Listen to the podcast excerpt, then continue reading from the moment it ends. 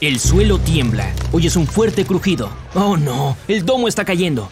Todos corren a sus cápsulas de escape para evacuar y se empujan entre sí. El domo que emula la atmósfera de la Tierra está dañado. En poco tiempo quedarán expuestos a los elementos ligeros de la superficie de Marte. Ves como todos se ponen sus cascos lo más rápido que pueden, la grieta se agranda cada segundo y las personas entran en pánico e intentan llegar a las naves de escape lo antes posible. En medio del caos, se suben a las naves equivocadas. Así que ya no queda espacio para ti. Las luces rojas de emergencia comienzan a parpadear en el domo y una voz les dice a todos que se pongan los cascos. La atmósfera marciana se colará en minutos. Sin ellos, los humanos no podrán respirar. Nunca tienes suerte. Acabas de llegar a Marte. Y a medida que las naves se alejan, te preguntas qué deberías hacer. Gritas y pides ayuda, pero nadie responde. De pronto, un robot guía aparece detrás de ti y escuchas un sonido repentino que sale de sus parlantes. Nadie puede oírte, ya que la atmósfera de Marte es mucho menos densa que la de la Tierra. También tiene mucho dióxido de carbono, que absorbe las ondas de sonido. Por más que hubiera un concierto ruidoso a 10 metros de ti, lo escucharías como si estuviera a varios kilómetros de distancia. ¿Quieres que te asista en algo? Le pides ayuda y te muestra un plano 3D de todo el domo. Puedes ver otras estaciones con naves de escape y decides ir hasta allá. Lamentablemente tendrás que llegar a la punta opuesta del domo para hallar otra estación.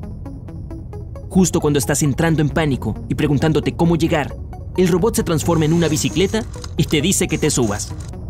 Atraviesan la ciudad juntos, mientras observas los edificios y las calles vacías. La grieta se hace cada vez más grande, unos pequeños fragmentos del domo comienzan a caer como nieve. Cuando llegas a la otra estación, las últimas personas están abordando la única nave. Pedaleas a toda velocidad e intentas llamar su atención desesperadamente. Tocas el timbre de tu bicicleta, pero apenas emite sonido. La nave despega antes de que puedan verte. Preguntas por qué los sonidos no funcionan y el robot te explica que apenas puedes oír los sonidos agudos en Marte. El dióxido de carbono hace que los sonidos agudos, como las campanas y el canto de las aves, se vuelvan casi inaudibles. Si tan solo siguieras en la Tierra, tal vez así sí te habrían oído. El robot te dice que hay una última oportunidad de escapar. Se transforma en una nave espacial pequeña. Te subes y vuelan a través de la grieta del domo. Acaban de salir al espacio. Se mueve tan rápido que deberías llegar a la Tierra en poco tiempo, Justo cuando comienzas a relajarte y a disfrutar de la vista, ves que el robot emite una luz roja. Le preguntas qué sucede, pero no hay respuesta. Te das cuenta de que no puedes oír nada en el espacio. El sonido viaja en ondas y necesita algo por lo que trasladarse, como aire o agua. El espacio es un vacío sin aire, así que es imposible oír sonidos.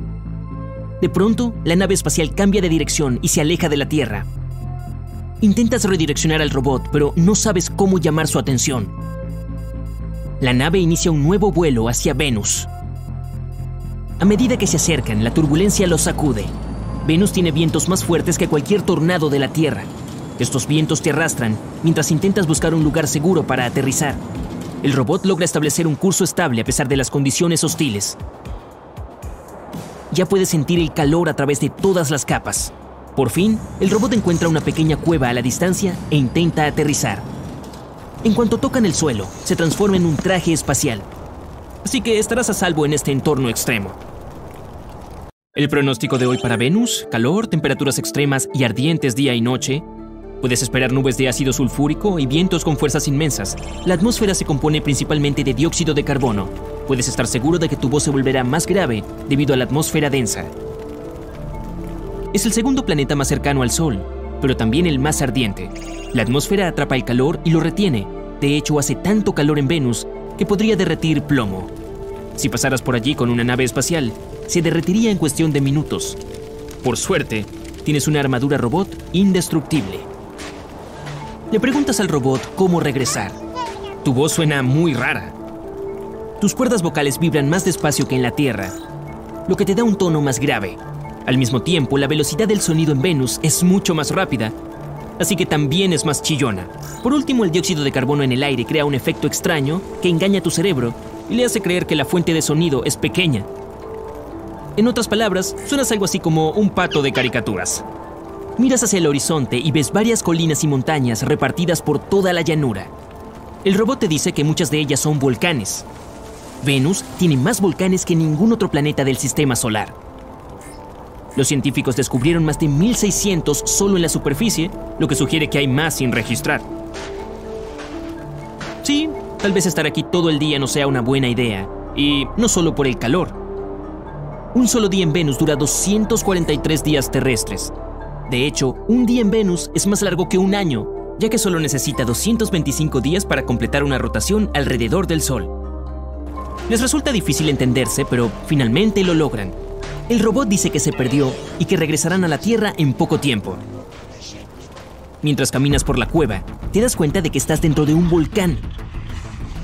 Le dices al robot que se apresure y regresen a casa antes de que entre en erupción.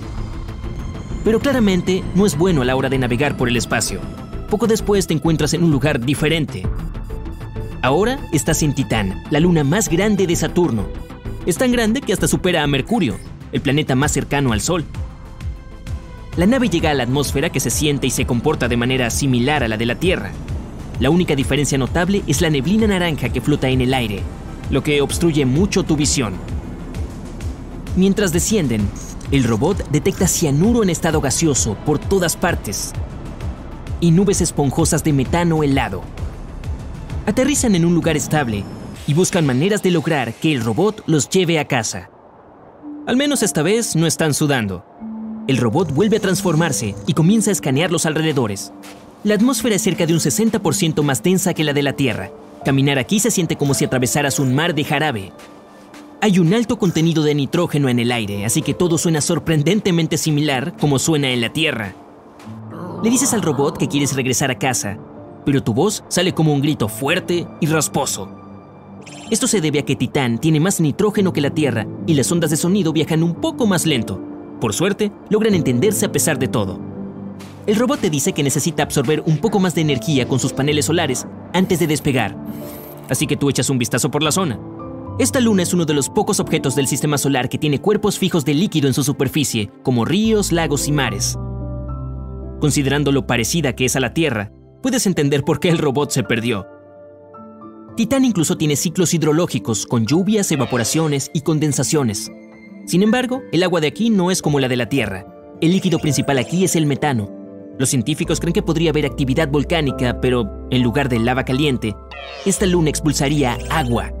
Otros planetas como Marte tienen hielo en los picos de las montañas y evidencia de agua bajo la superficie, pero nada se parece tanto a la Tierra como Titán. Algunos científicos creen que esta luna podría ser nuestro próximo hogar dentro de miles de millones de años. Para entonces la temperatura del Sol habría aumentado y la atmósfera de la Tierra se volverá inestable. Al mismo tiempo, las temperaturas frías de Titán serán lo suficientemente aptas como para crear océanos estables y permitir la vida. Finalmente, el robot reúne la energía que necesita y despega para llevarte a casa. Será agradable tener una conversación normal donde tu voz no suene como una caricatura exagerada.